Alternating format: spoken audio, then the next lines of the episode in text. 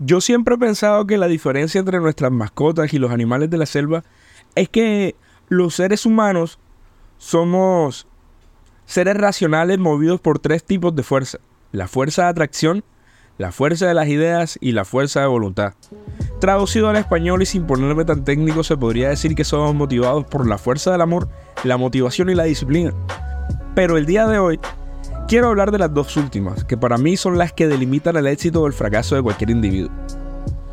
Creo que desde que mi cabeza explotó perdí esa chispa y aunque poco a poco la he ido recuperando, me falta mucho. Anteriormente hacía las cosas solo por la razón que debía hacerse obviando si estaba bueno o malo, como ir al gimnasio, sacar tiempo para mis relaciones sociales eh, y otras cosas más banales. Ayer estaba hablando con mi socio y le comenté la necesidad de recuperar los contactos que yo tenía. Y estos contactos los dejé en una cuenta Samsung antes de pasarme a iPhone. Esto de la tecnología es otra historia, pero bueno, en fin. Le comentaba que hace unos años, antes de cambiar de dispositivo, en mi WhatsApp las historias las veían más de 100 personas diarias. Y no hablo de ser bueno o malo, solo hablo que eran vistas y que eran clientes potenciales. Y pues el tío Christopher al pasarse a iPhone se volvió más ermitaño, más aislado y menos motivado para las cosas. Creo que eso fue la consecuencia de muchas cosas que se dieron para que explotara el burnout en mi cabeza. Según el Centro de Psicología y Coaching de Madrid, los invito a que lo sigan en redes sociales, aparecen en Instagram como UPADPC. No me están patrocinando, pero es bueno hablar de estas cosas y por lo menos estar al tanto de todo. Ellos plantean en uno de sus blogs que la disciplina y la motivación interactúan de manera sinérgica para lograr el objetivo. La motivación proporciona la energía inicial y la disciplina nos permite mantener en el camino. Es como por decir, la motivación es ese primer paso que nos enfoca hacia nuestro objetivo. Pero, ¿qué pasa si el primer paso no es suficiente? ¿Qué pasa si el objetivo es bien grande y bien difícil de alcanzar, como una ballena, por ejemplo? ¿Qué pasa si el miedo a fracasar nos hace alejarnos de ese objetivo? El capitán Ahab, para citar a Moby Dick, muere al lograrlo Fracasó muchas veces, pero lo logró. Le pegó el arponazo a la ballena. Con este ejemplo recuerdo una frase que me dijeron una vez, no me acuerdo bien. Y la frase era, el mundo es de los locos, de los que se atreven a soñar y, y a luchar por sus sueños. El día de hoy quiero darle una corrección a la frase y redefinirla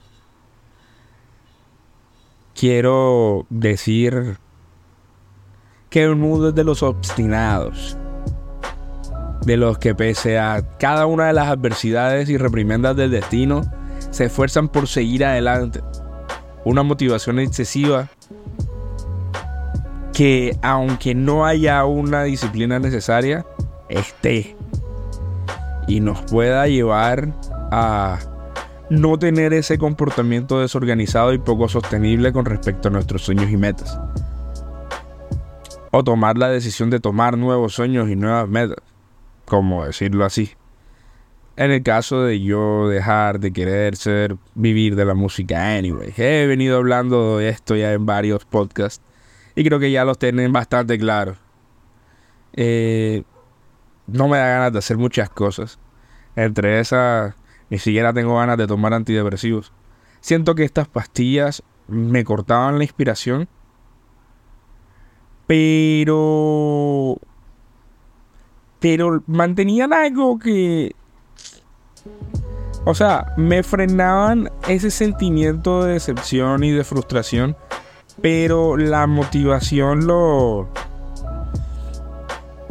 la incentivaban. O sea, no sé cómo explicarlo muy bien, pero sí me, me daban esa chispa como de hacer las cosas, pero no sabía qué cosas hacer porque ya la inspiración como tal no estaba por estar dopado. Y bueno, no sé, creo que las personas me entenderán las que estén pasando por esto.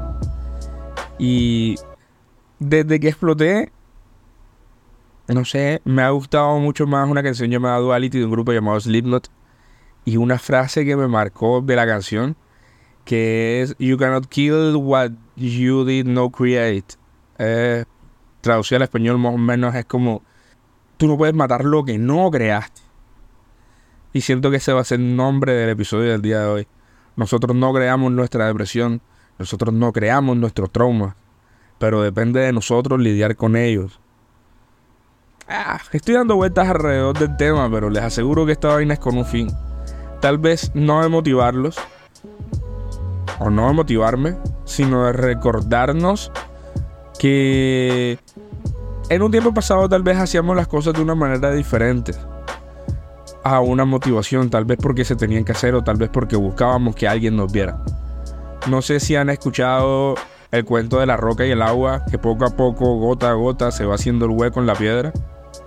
Se le da forma al cuenco y siento que esa sería la reflexión final. El mundo no es de los locos, el mundo es de los obstinados. Es más, ninguna de las personas a las que estoy dado locas han dominado el mundo. Pero todos los obstinados han logrado grandes cosas. Y pues, sin más que hablar, yo soy Christopher. Gracias por escucharme. Síganme en redes sociales.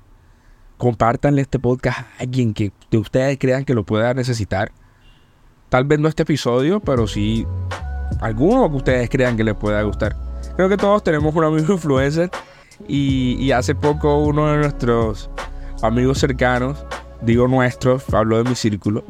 Eh, un saludo para Murray si es que llegué a escuchar esto. Me dijo que le había impactado dos de los cuatro episodios que ya había. Y pues eso es bueno.